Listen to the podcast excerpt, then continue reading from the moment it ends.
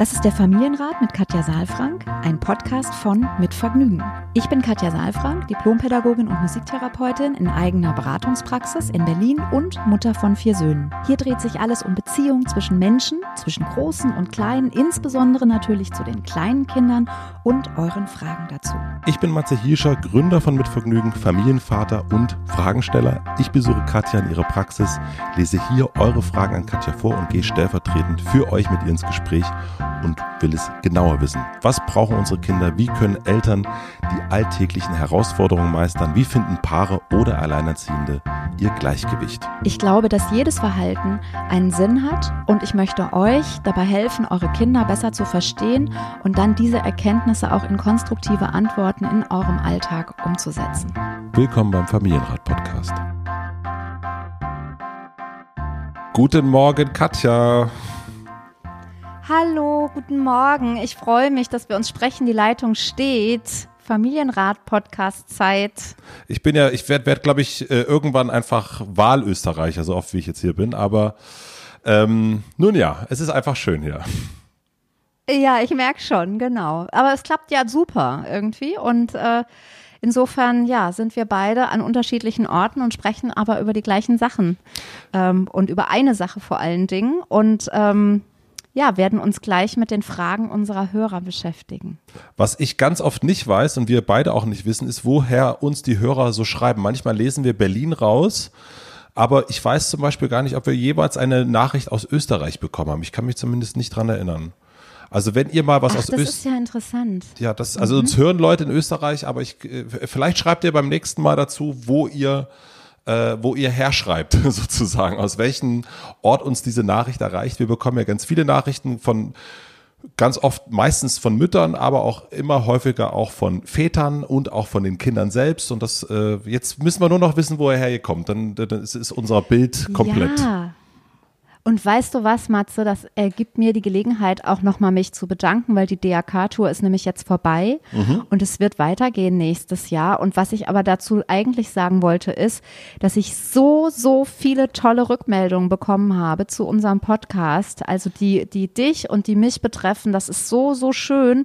Also deswegen weiß ich, dass zum Beispiel in Flensburg ganz viele Menschen uns hören. Hallo nach Flensburg. ganz viele, genau, hallo nach Flensburg und dass uns ganz viele in Walle fallender, fallender, wie ich gelernt habe, hören. Ja, also es, äh, ich war in den in verwinkelsten Orten äh, und ich war aber auch in Zwickau und ich war in Saarbrücken und so. Also es ist eine, es ist wirklich eine eine sehr ver, verwinkelte Tour und auch bis in die hintersten Winkel hört man uns. Also insofern schreibt gerne wirklich dazu, von wo aus ihr schreibt, dass wir das ein bisschen zuordnen können.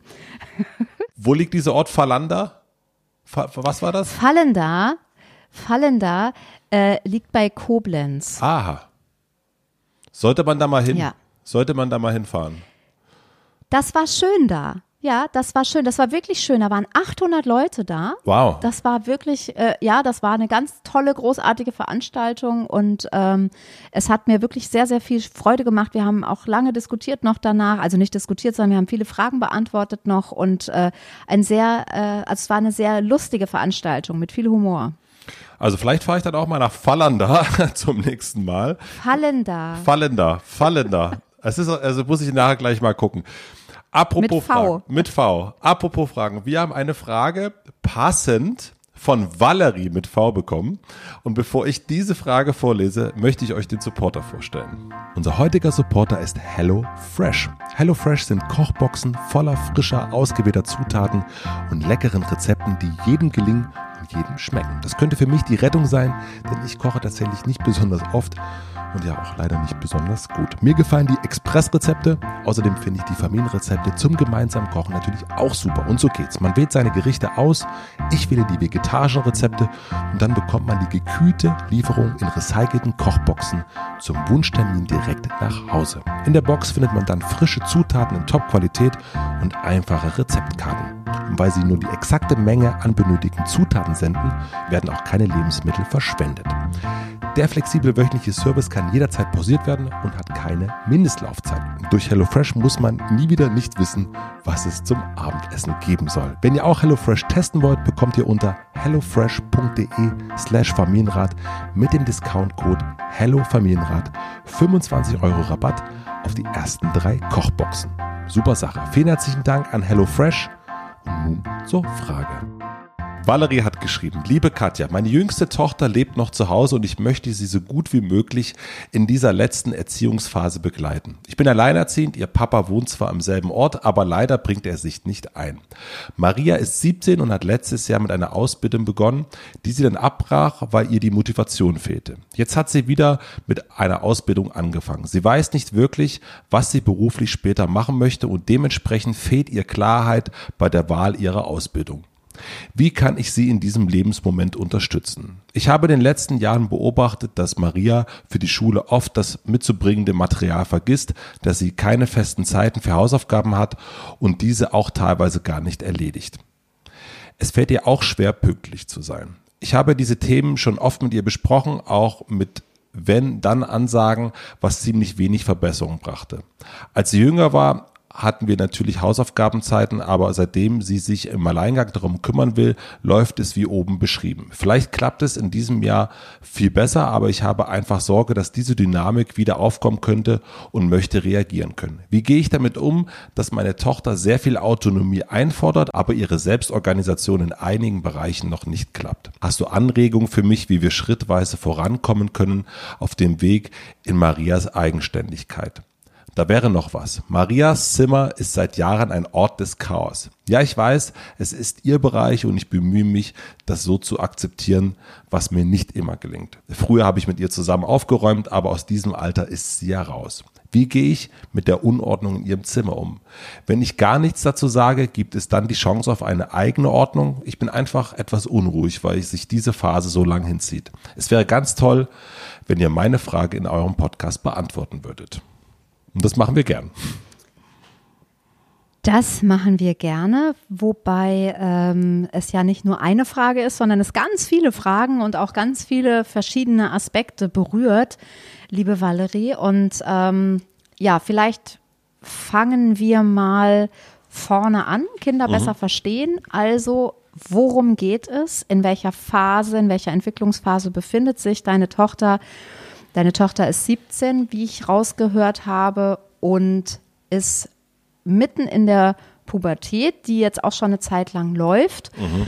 Und da geht es ja ganz viel um Ablösung und um Autonomie. Also ein auch ein bisschen ein Hin- und Hergerissen sein zwischen diesem Abhängigkeitsgefühl, ich bin wirtschaftlich abhängig und ich muss mich sozusagen noch unterordnen, auch einer bestimmten, ähm, also einer einer bestimmten Ordnung zu Hause ne? und andererseits äh, auch das Bedürfnis, ganz stark in die Autonomie zu gehen und ähm, auch Dinge selbst auszuprobieren. Und das darf man nicht vergessen. Das sind ja auch immer wieder ganz neue Erfahrungen, weil darum geht's ja ne, jetzt in dieser Frage vor allen Dingen äh, die Eigenständigkeit, die Selbstwirksamkeit. Wie kann Valerie die gut ähm, begleiten? Ja.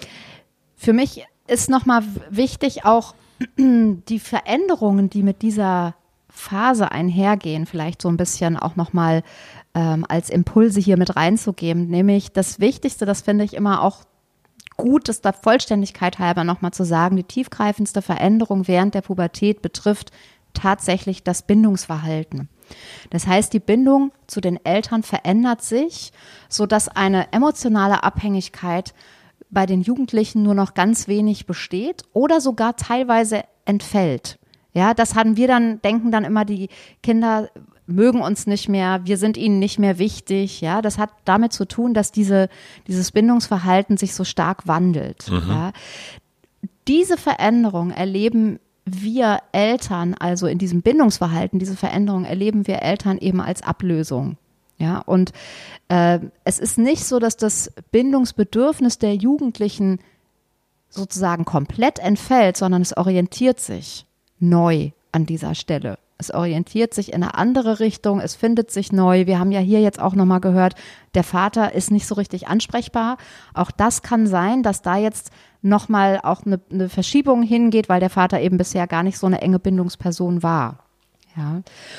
Und was passiert ist, dass die Jugendlichen vor allen Dingen die Beziehungen zu Gleichaltrigen, in der Fachliteratur spricht man immer von Peer Group, ähm, also die Beziehung zu Gleichaltrigen wird viel, viel wichtiger, nochmal wichtiger, als sie das sowieso in der Schulzeit schon war, also in der Grundschule schon war und auch in den Anfängen vielleicht der weiterführenden Schule. Jetzt haben die da wirklich ihre Gruppen und suchen von, von jetzt an sozusagen dort die Geborgenheit, die Zuwendung, unzerstörbare Beziehungen, ja, äh, Freunde, die so zu ihnen halten, wie eben vorher die Eltern zu ihnen gehalten haben, also diese Qualität, ja, auf dieser Suche sind die Kinder dann dort auch neue Beziehungen zu knüpfen. Und das kränkt uns Eltern eben oft und dann passiert eben das, was Valerie auch so ein bisschen beschreibt, dass wir grenzüberschreitend werden und dass wir dann zu versuchen zu beschränken und Vorschriften machen und dann führt das eben häufig zu Konflikten.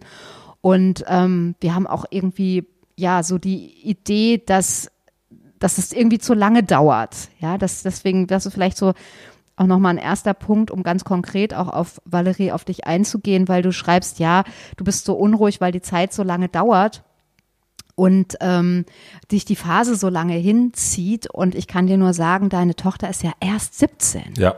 Das ist ja, das ist ja, also da, ne, was, was, was ist deine Erwartung? Überprüf das bitte nochmal, dass sie jetzt so lebt wie eine 35-Jährige.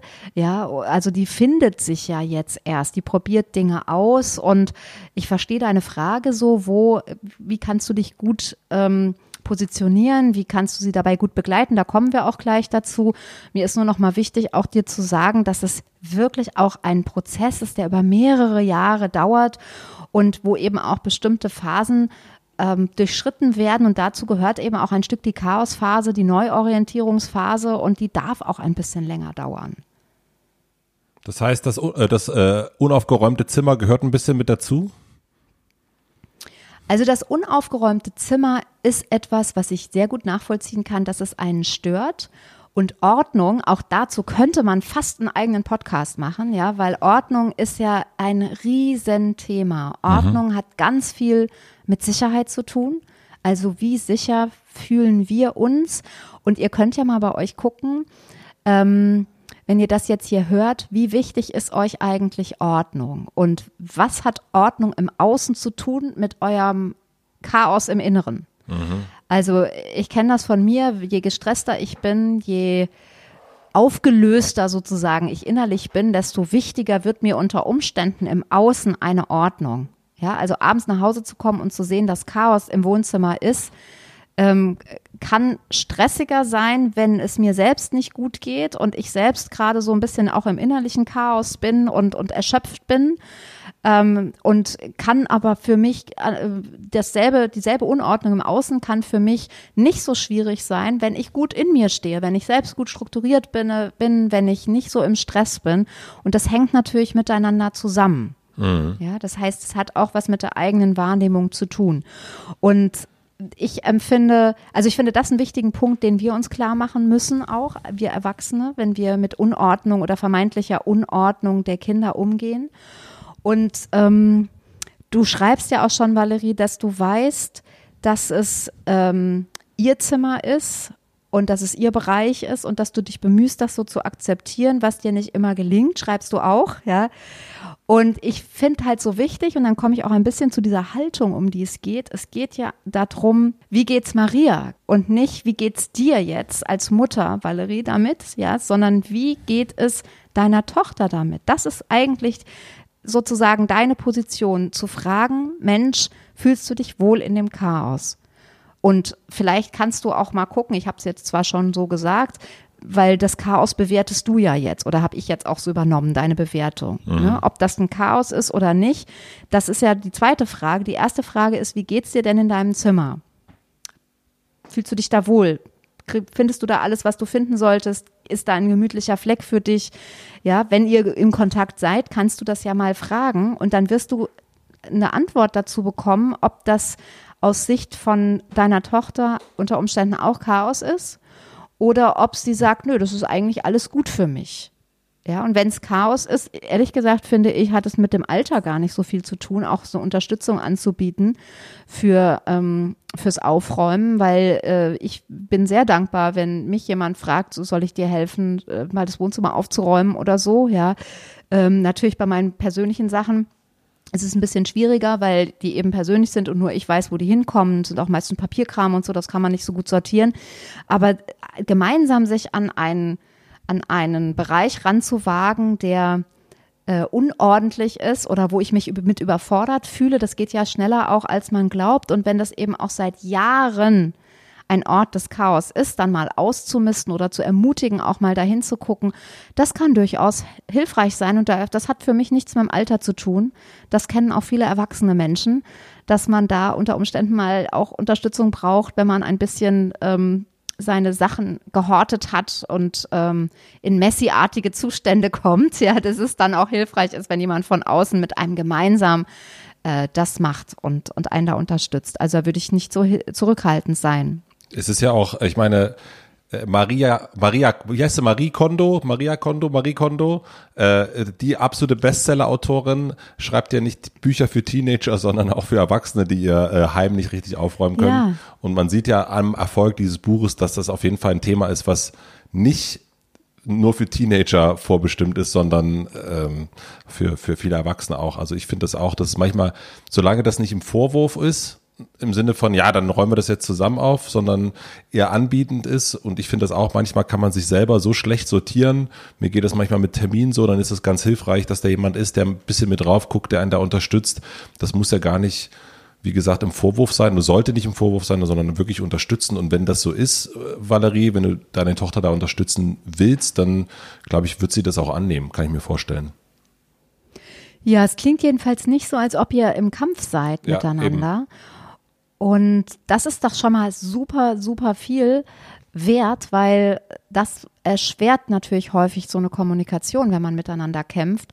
Und das, was ich gerne noch mit reingeben möchte, jetzt äh, grundsätzlich auch zu dieser Phase, ist einfach so, das können wir uns alle nochmal bewusst machen, dass natürlich diese Phase dadurch, dass sie mit Autonomie und Selbstbestimmung und Selbstwirksamkeit und wirklich auch mit einer Verantwortlichkeit, mit einer neuen einhergeht und mit dieser Eigenständigkeit, es ist so wichtig, das wirklich in den Mittelpunkt zu stellen und sich deutlich zu machen, die Jugendlichen, der Jugendliche möchte dann selbst über sich entscheiden. Er möchte, und das, das hat nicht nur damit zu tun, wann und wo gehe ich hin, sondern das heißt auch, wann esse ich, was esse ich, was ziehe ich an, ja. Mhm. Also die gesamte Palette sozusagen der für, die Fürsorge der Eltern wird abgelehnt, ja. Die Kinder wollen über ihren Körper verfügen, über ihre Zeit verfügen, über ihre wirtschaftlichen Verhältnisse verfügen und ähm, gerade eben auf diesem Weg auch die Verantwortung zu übernehmen, ist es den Jugendlichen häufig auch komplett egal, ist es jetzt gut oder schlecht, wie sehe ich aus? Also darum geht es gar nicht so, sondern es geht eher darum, dass die es wirklich selbst entscheiden. Ja, auch mit dem Essen. Ich weiß nicht, ähm, ein guter Hinweis ist, glaube ich, auch nochmal sich so seine eigene Pubertät nochmal klar zu machen. Da haben wir auch nicht überlegt, ist das jetzt ist es jetzt langfristig gutes Essen oder ne, man hat auch mal ein Fast Food bis zum Abwinken zu sich genommen, obwohl man vom Kopf her weiß, es ist eigentlich macht es nicht so viel Sinn. Ähm, und das aber alles auszuprobieren, also es ist eine Zeit des Probens, des Ausprobierens und ich finde das Gute eben, dass es noch in einem geschützten Rahmen auch stattfindet. Ja, auch diese ganzen anderen Fragen wie Alkohol, Rauchen und so weiter, dass wir noch die Verbindung eben zu den Kindern haben und nicht die Kinder eben schon wirklich alleine im Leben stehen und diese ganzen Erfahrungen machen und dann eben keiner für sie da ist, der mal eine Hand hält oder ein Köpfchen hält oder sowas, ja, wenn es dann auch mal vielleicht zu viel war oder die Erfahrung auch zu intensiv ist, ja. Also das äh, finde ich ganz äh, wichtige Hinweise für mich waren die sehr wichtig und was ich was auch nochmal dazu passt, ist, dass die, dass die Kinder die Hilfe oder die Unterstützung von uns Eltern gerne in Anspruch nehmen, wenn sie wissen, dass wir für sie da sind und dass sie gute Beziehungserfahrungen mit uns gemacht haben. Deswegen setze ich mich ja auch so dafür ein, dass eben wir Eltern schon auch am Anfang unseres Lebens mit den Kindern eben nicht im Kampf sind, sondern gemeinsam eben in ein Miteinander kommen, in Dialog kommen, dass die Kinder gute Beziehungs- und Bindungserfahrungen mit uns machen und dann eben auch in der Pubertät mit uns auch an der Seite weitergehen und eben auch diese Erfahrung uns in diese Zeit trägt. Ja, das glaube ich ist ganz wichtig, dass wir eben Kontakt auch halten können zueinander. Und was sagst du zu dem Thema unmotiviert sein? Das ist auch etwas, was ja. ich tatsächlich noch aus meiner Pubertät ähm, kenne. Ich kenne tatsächlich noch diesen, diesen Ausdruck, dass ich faul wäre. Und äh, auch von meinen Eltern. Und äh, ich glaube, das bin ich nicht, aber ich habe auch lange mit diesem, ähm, wie sagt man, mit dem Vorwurf, ich habe das ganz lange auch selbst angenommen, dass ich so ein bisschen faul bin. Und ich habe da wirklich lange gebraucht, um das so weg abzustreifen. Und irgendwie habe ich das Gefühl, dass das so ein, hm, so ein genereller Vorwurf auch sein könnte. Weil es einem als Eltern ja. vielleicht nicht so schnell genug geht oder äh, jetzt auch in dem Fall, ne, hier geht es auch um eine sie sucht gerade noch Orientierung, wo soll es in Zukunft beruflich hingehen und dann bricht man mal was ab, was man angefangen hat und so weiter und hat nicht so richtig Lust, an, überhaupt anzufangen. Was sagst du dazu? Ja, ähm, also du hast recht oder ich, ich teile dein Gefühl. Ich kann das auch äh, ein bisschen spüren und es geht eben äh, häufig darum, dass ähm, Verhaltensweisen bewertet werden. Ne? Also äh, ich sag mal so, faule Jugendliche oder faule, ups, jetzt hier was runtergefallen, ja. aber alles gut. Ähm, faule Menschen gibt's eigentlich gar nicht, ja, sondern es ist einfach nur das Interesse ist verlagert. Mhm. Das, wenn man sozusagen die Wertung und die Bewertung und die Abwertung rausnimmt, ja, ähm, dann kann man noch mal äh, sehen, dass es natürlich ein anderes Interesse ist, also in die Schule zu gehen, dort seine Arbeiten zu verrichten und so weiter, seine Pflichten zu verrichten. Das sind ja alles Dinge, die ähm, die die Jugendlichen sich nicht ausgesucht haben. Das heißt, das Interesse liegt bei denen wo ganz anders und du wirst sicherlich auch deine Zeit irgendwie anders verbracht haben. Ja, mhm. also deswegen ist faul dieser, das ist ja immer faul, ist ja immer im Verhältnis zu ja. etwas, ja, und suggeriert immer, dass man nicht in Bewegung ist und nicht das macht, was jetzt eigentlich für diese Zeit vorgesehen ist, ja, und auch wie man etwas tut dann. Also deswegen das, äh, da, da kann ich nur grundsätzlich sagen, dass es vielleicht ganz gut wäre, die Wertung einfach auch ein Stückchen rauszunehmen und nicht so viel zu bewerten, weil das macht auch, wie du sagst, kein gutes Gefühl und das macht eher, es ist eher eine trennende, ja. ähm, hat eher was Trennendes. Ne? Man hat dann keine Lust, in Kontakt zu gehen. Und ich glaube, was wichtig wäre jetzt für Valerie, ist nochmal ein Bild zu entwickeln, wo sie steht als Mutter weil sie hat vielleicht doch auch jetzt in der letzten Zeit, also in den vergangenen Jahren eher vor ihrer Tochter gestanden und ein bisschen gezogen oder vielleicht auch hinter ihrer Tochter gestanden, ein bisschen gedrückt. Und was gut wäre, wäre spätestens in der Pubertät, dass wir uns neben die Kinder stellen und eher neben den Kindern sind, mit ihnen gemeinsam auf die Dinge gucken, die jetzt anstehen und nicht sozusagen in diesen Kampf geraten, wo wir uns nur gegenüberstehen, ja, sondern wirklich wie ein kleiner Coach äh, quasi sich an die Seite zu stellen und mit ihr gemeinsam auf die Schule zu gucken und sie wirklich zu fragen, wie geht's dir? Kann ich was tun? Mhm. Ja, ich stelle mir das immer vor, wie auf so einem Fußballplatz, wo die Kinder quasi Spieler sind und ihre Strategien, um Tore zu schießen, dort ausprobieren. Ähm, wie komme ich ans Ziel? Das sind ja äh, genau die Fragen, um die es dann geht, ja. Und wir haben eben oft ein Ziel vor Augen, was die Kinder gar nicht vor Augen haben. Also welches Ziel hat denn Maria jetzt in der Schule? Also vielleicht sagt die, die will unbedingt äh, einfach nur eine vier bekommen in einem Fach. Und wenn eben aber du, Valerie, als Mutter denkst, naja, eine zwei muss es mindestens sein, dann habt ihr schon ganz unterschiedliche Ziele. Und dann bist du kein kein Coach in diesem Sinne, ne, sondern bist du jemand, der an der Seite steht und eine Erwartung hast, hat oder auch hinter ihr steht und drückt und schiebt in diese Richtung, anstatt dich neben sie zu stellen, zu sagen, was ist eigentlich dein Ziel? Lass uns mal ein gemeinsames Ziel entwickeln und, ähm, und sich über das Ziel erstmal auszutauschen und dann gemeinsam zu gucken, was hast du für eine Strategie? Gibt es überhaupt eine? Darf ich was sagen dazu? Oder eben auch nicht? Möchtest du es lieber alleine probieren und sich dann die Erlaubnis zu holen, darf ich vielleicht später dann was dazu sagen. Also in eine, wirklich in eine begleitende Haltung zu kommen. Ich glaube, das ist echt total wichtig, weil sonst geht die Verbindung oft weg zu den Jugendlichen. Die haben da keinen Bock drauf, dass man sie drückt und schiebt mhm. und zieht. Spätestens da sind die dann aus der Kooperation draußen. Und ich glaube, das ist hier total wichtig, dass die beiden eben zusammen bleiben. Das scheint ja, wie gesagt, irgendwie hatten wir schon gesagt, irgendwie zu sein, dass die sich gut verstehen. Aber damit das auch so bleibt, muss der Dialog bestehen bleiben.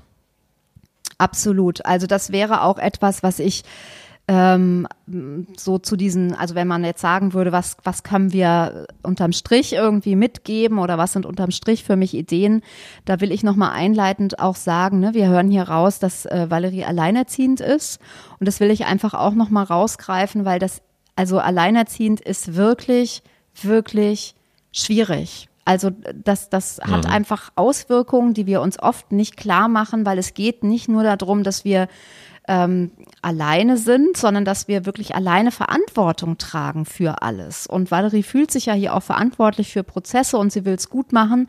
Und sie ist alleine damit. Deswegen ist es umso schöner, dass sie uns auch geschrieben hat und gesagt hat, damit bleibe ich jetzt nicht alleine, sondern ich frage. Und das ist ja zum Beispiel auch etwas, ne, was wir in der Familienwerkstatt, da gibt's ganz viel Alleinerziehende. Also wirklich, Valerie, mein, mein Hinweis an dich, bleib nicht alleine, teil dich uns weiter mit oder such dir auch Menschen, die nah sind, mit denen du dich austauschen kannst. Ich weiß, dass das natürlich nicht einen Partner ersetzen kann, der auch auf das Kind mhm. guckt. Ne? Man guckt ja dann doch auf was Gemeinsames. Und trotzdem ist es so wichtig, weil du sonst so diese Verantwortung, die erdrückt einen häufig und äh, man kann dann gar nicht mehr frei auf die Dinge gucken, sondern fühlt sich so verantwortlich. Und das, was Matze eben schon gesagt hat, wäre also einer, auch einer der wichtigsten Hinweise von mir, dass ihr wirklich in Kontakt bleibt, dass ihr die Möglichkeit habt, in Kontakt zu bleiben, im Gespräch zu bleiben, also dass Gespräche auch möglich werden und dass du deine eigene Wertung rausnimmst und in eine begleitende Haltung reinkommst. Das mhm wären sozusagen meine Hinweise, weil ähm, dieses Begleitende ist etwas, was wirklich verbinden kann, während wenn du bewertest, dann trennt das eher. Hast du vielleicht noch was, was wir jetzt, jetzt haben wir, sind wir sehr auf, auf äh, Valerie eingegangen. Gibt es noch was Allgemeineres, was du mitgeben könntest zu dem Thema? Ja, also was ich so Eltern für diese Zeit grundsätzlich mitgebe, egal in welcher Phase sozusagen, also weil es gibt ja auch in der Pubertät unterschiedliche Phasen, ne? Also ein mhm. Kind mit 12, 13, 14 ist ja auch in der Pubertät, genauso wie ein Kind mit 17, 18, 19, ja. Ich glaube, wichtig ist, dass wir uns grundsätzlich ja nicht zurückgestoßen fühlen. Ja. So, die Kinder machen an dieser Stelle wirklich etwas, die suchen ihren Platz dass wir uns nicht unnütz oder zurückgestoßen fühlen, sondern dass wir wirklich den Kontakt grundsätzlich zum Kind halten und dass wir auch nicht Unterstützung verweigern. Ja, sondern im Gegenteil, dass wir immer wieder was anbieten, ohne aufdringlich zu sein, also präsent zu sein, achtsam zu sein, sensibel zu sein für die Themen, die kommen, ähm, ja, wachsam auch zu sein und unaufdringlich. Also das, diese Mischung ist, glaube ich, ganz mhm. wichtig. Wachsam und unaufdringlich. Ja, mhm.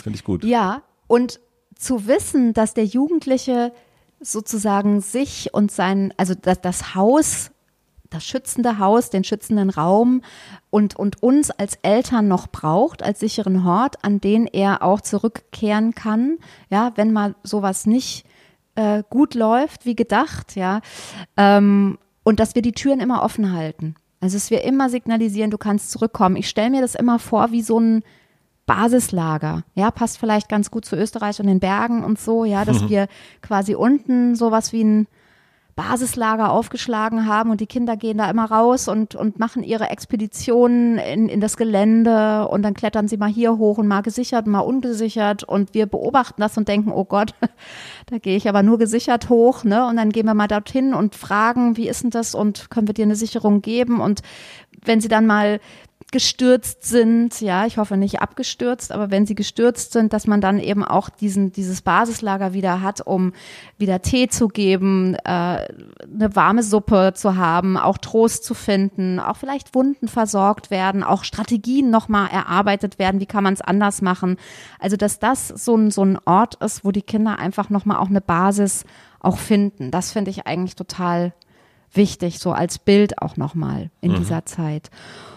Und auch zu verstehen, dass die Kinder diskutieren. Also viele Eltern sagen dann so, ja, mein Kind diskutiert dann so viel und ähm, das ist so anstrengend, alles wird diskutiert. Da ist auch wichtig nochmal zu verstehen, die Kinder probieren sich aus. Ja, die Kinder wollen und müssen sich ausprobieren und es ist doch super, wenn sie mit uns in Diskussionen gehen, weil die wollen auch hören, was denken und fühlen wir in dieser Zeit. Und ähm, ich, ich hatte mal einen Vater, das fand ich ganz interessant, der gesagt hat, ich habe Sorge, dass mein, mein Sohn ins, in, in, dies, in das ähm, rechte Milieu abdriftet. Mhm. Der fragt so viele Sachen zu, zu AfD und zu, äh, zu diesen ganzen rechten ähm, ja, zu dieser rechten Gesinnung und ich muss wahnsinnig viel mit dem diskutieren. Und es hat sich dann im Laufe äh, der Beratung herausgestellt, dass ähm, es eben Gruppen gab, die auf, also in denen er sich bewegt hat tatsächlich und die ähm, ihn immer wieder raus, den Jungen also immer wieder rausgefordert haben, sich zu positionieren und dass deswegen auch der, der Junge immer wieder zu seinem Vater gegangen ist, um sich Antworten zu holen, um dort eben auch sich positionieren zu können. Das heißt, es ist wirklich etwas, wo die Kinder auf eine ungewöhnliche Art und Weise vielleicht auch von uns Stellungen brauchen, wo sie Werte hinterfragen und wo wir aber eben auch mit allem, was wir haben, uns oft so in Frage gestellt fühlen, ja, dass wir aus einem Reflex dann oft eher in eine Trennung gehen und sagen, ich will nicht mehr diskutieren oder ähm, woher kommt denn das oder auch in eine Wertung kommen, ja, anstatt die Türen offen zu halten. Mhm. Also das ist so ein bisschen mein Plädoyer für diese Zeit. Ich habe diese Zeit unglaublich ähm, bereichernd empfunden, so mit, mit meinen Jungs. Und auch nochmal, ähm, ja, wirklich auch als eine Zeit, wo man selbst so sich in Frage gestellt fühlt mit all seinen Werten und das nochmal alles zu formulieren, äh, und auch teilweise neu zu formulieren, was man für sich schon mal formuliert hatte. Also ich kann da nur ermutigen, auch da nochmal hinzugucken, den Fokus auf sich zu richten und in Verbindung mit den Kindern zu bleiben, weil es wirklich eine spannende Zeit ist. Ich finde es ganz gut, dass du auch das Thema Ausprobieren äh, äh, so oben hingestellt hast gerade, weil das gilt ja auch fürs Berufliche. Ja, das gilt ja auch, wenn Absolut. sie, wenn sie gerade eine Ausbildung macht und die eine hingeschmissen hat und bei der nächsten nicht so motiviert ist, man geht immer davon aus, also weil man das ja selber auch so vorgelebt hat oder äh, vorgelebt bekommen hat, so rum, meine Eltern haben immer den gleichen Beruf gemacht. Also seit ich denken kann, machen meine Eltern dasselbe und das müssen wir ja gar nicht mehr tun. Und ich glaube, dass man sich auch da Zeit geben sollte und geduldig sein sollte, was das Kind denn macht. Und ich fand einen Hinweis, den mir mein Freund gegeben hat, irgendwie ganz gut. Äh, der sagte, ne, man muss ja eigentlich nur gucken, was man selber für Bücher liest, was man irgendwie für Filme guckt, was einen so ganz natürlich irgendwie interessiert äh, und da gucken, was es da für Berufe gibt. Und äh, wenn das Zimmer so unaufgeräumt ist von deiner Tochter, vielleicht gehst du mal rein und guckst, was da so liegt und wofür sie sich so interessiert und was sie so liest und was sie so, welche Webseiten sie klickt im, im, im Browser, dann sieht man eigentlich schon, vielleicht sieht man da deutlicher, äh, im Unterbewussten, was sie beruflich machen könnte, als das, was sie vielleicht gerade offensichtlich macht. Mats, ich muss gerade so lachen. Ich glaube, du siehst es auch, ja. Ähm, weil wir natürlich die ganze Zeit darüber reden, dass Maria ihren eigenen Raum hat und äh, dass es sozusagen, äh, Valerie, nicht grenzüberschreitend ist. Und jetzt hast du gerade gesagt, vielleicht gehst du mal einfach ins Zimmer und guckst mal, welche Webseiten ja. sie klickt und was ja. da so rumliegt. Ja, so. Stimmt, stimmt. Also ich weiß, okay. was du meinst, aber so ist es wahrscheinlich nicht gemeint. Ne? Äh, ja, ja, ja, ja, ja, ja. Ja, ja, ja, okay. Angenommen. angenommen, ja. angenommen. Also, Den nehme ich zurück. Genau. Vielleicht genau, zusammenbrowsen. Also zusammenbrowsen. Ja. So, Genau, ich glaube, das Miteinander, das wäre wichtig. Aber ich ja. glaube, was du ja sagen möchtest, und das ist ein, ist ein super Ansatz auch, ne, darauf zu vertrauen, dass es etwas gibt, was Maria gerne machen möchte, was sie interessiert und dass das aber auch ein bisschen dauert und ja. dass es jetzt nicht nichts gibt, was mhm. sie interessiert, sondern dass es jetzt eben Dinge gibt, die sie interessiert und die dann auch vielleicht wie so ein Trichter zulaufen, auch auf das, was sie später vielleicht auch beruflich machen wird. Ja. Also deswegen, aber ich ja. musste gerade so schmunzeln. Nein, nein, nein. Weil das natürlich gar nicht geht. Das ne? geht gar Ins nicht. Zimmer das rein. Nee, also nee. ich meine natürlich, genau. wenn ihr gemeinsam das Zimmer aufräumt, dass du dann genauer hinguckst. Mal schnell an den Rechner springen und klicken, ja, nein. Also, aber ich finde auch, du sprichst da nochmal was super Wichtiges an, weil ich habe ja auch damals eine Lehre gemacht, als ich 16 war und ähm, ich muss auch sagen, ich war sehr, sehr unentschlossen. Ich war super demotiviert und ich war auch kurz davor abzubrechen. Ich habe es dann umgekehrt gemacht, nämlich ich habe die Ausbildung verkürzt, indem ich mich echt auf den Hosenboden gesetzt habe und gedacht habe, ich muss das jetzt einfach von den Noten her so schaffen, dass ich so schnell wie möglich durch diese Zeit komme, weil ich fand es grauenvoll. Mhm. Und ähm, war eben auch so frustriert, weil ich dachte, oh Gott, das muss ich jetzt dann 40, 50 Jahre machen. Ist das jetzt wirklich das Ende meines Lebens? Bis ich verstanden hatte, nein, das ist ein Teil das ist ein Weg, das ist ein Schritt, das ist vielleicht ein Mühe zu dem, wo ich jetzt dann vielleicht jetzt noch gar nicht weiß, wo es hingeht, ja. Und das auch den Jugendlichen zu sagen, das ist ein, ein, ein, ein Schritt auf einem Weg, wo es und wo es hingeht, wissen wir vielleicht noch nicht. Und dann diese Schritte, vielleicht kann man sich dann auch noch mal anders motivieren dafür. Ja. Und ähm, es ist völlig utopisch aus meiner Sicht, ähm, mit 16, 17, manche gehen ja noch früher auch in die Lehre, schon zu wissen, was man dann bis an sein Lebensende machen möchte. Bitte, bitte, bitte ähm, nicht den Jugendlichen so suggerieren, sondern das wirklich als ein Teil auf dem Weg und des Prozesses ähm, äh, begleiten, weil das, weil das es macht mega Frust, wenn man das Gefühl hat, das ist jetzt mein Leben. Das ist ja eher dann Endstation, als ja. dass es was öffnet und es soll ja was öffnen. Ja, also die Erwartung, dass die Kinder jetzt schon wissen müssten, wo es hingeht, die ist aus meiner Sicht komplett unrealistisch und ich fände es auch schön, als Erwachsene immer wieder offen zu sein. Ne? Ich meine, Matze, du hast auch tausend andere Sachen vorher gemacht und ich glaube, die Fähigkeit, immer wieder sich neu auszurichten, sich immer wieder neu zu fokussieren, immer wieder zu fragen, was will ich eigentlich? Bin ich glücklich an der Stelle meines Lebens, wo ich jetzt gerade stehe? Oder muss ich noch mal was anderes machen oder möchte ich noch mal was anderes machen? Und wenn ja, was denn? Wofür brenne ich jetzt gerade? Was will ich machen? Das ist doch eine große Fähigkeit und darum geht es ja letztlich und nicht, dass jetzt irgendwas dann gefunden wird und man das abhaken kann. Gott sei Dank ist das nämlich nicht mehr so. ja, ja, genau. Gott sei Dank ist es nicht mehr so und dürfen wir, das ist ja auch eine große Errungenschaft, ne, dass wir eben auch jetzt das wählen dürfen, was wir, was wir machen und dass wir äh, eben wirklich auch auf uns horchen, in uns horchen, in uns reinhorchen dürfen, was wir gut können, was wir gut, ähm, wo, wo unser Platz im Leben ist, um es ein bisschen pathetisch zu sagen. Was ich aber äh, abschließend gut finde, und das merkt man hier auch, ähm, dass Valerie, und das, das merke ich auch immer wieder, wenn wir so Zuschriften bekommen, dass das so ein großes Interesse da ist, auch wirklich äh, Kinder besser zu verstehen. Also deswegen schreibt sie ja auch ja. und äh, ja, dass sie auch, was ich ganz, ganz toll fand, dass sie äh, schrieb am, also sie schrieb ja, und ich möchte sie so gut wie möglich in dieser letzten Erziehungsphase ja. begleiten. Das fand ich, äh, fand ich wirklich, fand ich wirklich ganz ja. toll. Ja. Ja, das finde ich auch ganz, ganz schön, dass du das nochmal ansprichst, weil natürlich jetzt, ich habe jetzt gerade so ein bisschen auch äh, emotionalisiert, weil ich auch so begeistert bin über die Jugendlichen und übers Leben und so weiter. Und äh, Valerie, du machst sicherlich auch ganz, ganz, ganz, ganz viel, ganz, ganz gut. Auch das wäre für dich nochmal gutes auch dir klar zu machen, ne? weil wir gucken ja bei uns leider auch immer wieder auf das, was nicht gut läuft, anstatt auf das, was gut läuft. Und du schreibst, es ist die jüngste Tochter. Das heißt, du hast ja auch schon andere Kinder ins Leben begleitet und vielleicht kannst du noch mal weniger von der letzten Erziehungsphase sprechen als von der letzten Phase bei euch zu Hause. Ja, weil es ist jetzt, dann geht sie ins Leben und Erziehung, weißt du ja, ist ja sowieso was äh, für das letzte Jahrhundert. Also es geht eher um die Beziehung und die Beziehung geht hoffentlich weiter. Das heißt, die Frage ist, wie kannst du sie gut begleiten in dieser letzten Phase, wo du noch auch ein Stück Verantwortung trägst für sie, um ihr dann auch die Verantwortung auch vollständig zu übergeben. Und das ist eine Zeit des Erprobens und des Coachings miteinander und des Strategienfindens und an der Seite stehen. Und wenn du in diesem Sinne weitergehst, glaube ich, ähm, wirst du das, wirst du da gute Erfahrungen machen und ähm, auch, auch sie gut begleiten können.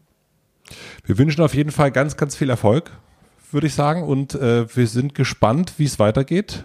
Bei der, bei der, nächsten Phase schreibt uns gern, wenn, äh, wenn wieder was ist. Und wenn ihr noch Fragen habt, dann schreibt gern an familienrat.mitvergnügen.com.